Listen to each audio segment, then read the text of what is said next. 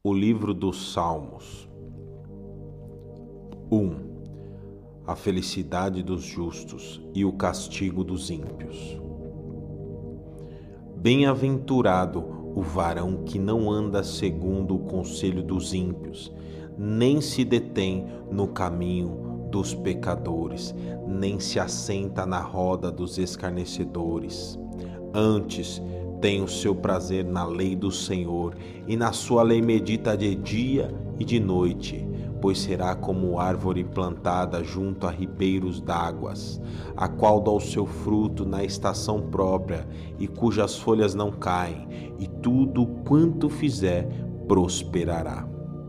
Não são assim os ímpios, mas são como a moinha que o vento espalha pelo que os ímpios não subsistirão no juízo, nem os pecadores na congregação dos justos, porque o Senhor